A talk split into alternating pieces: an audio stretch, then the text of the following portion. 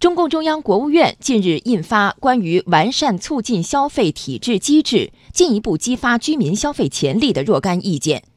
实行鼓励和引导居民消费的政策，从供需两端发力，积极培育重点领域消费细分市场，全面营造良好消费环境，不断提升居民消费能力，引导形成合理消费预期。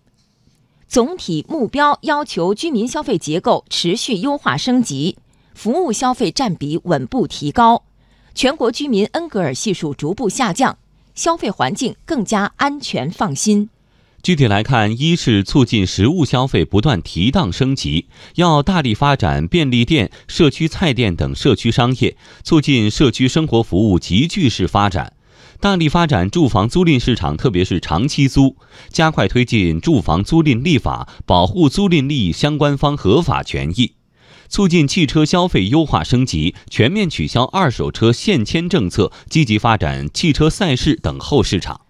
二要推进服务消费持续提质扩容，推动主题公园规范发展，支持邮轮、游艇、自驾车、旅居车、通用航空等消费大众化发展。健康养老家政消费方面，鼓励社会力量参与公办养老服务机构改革。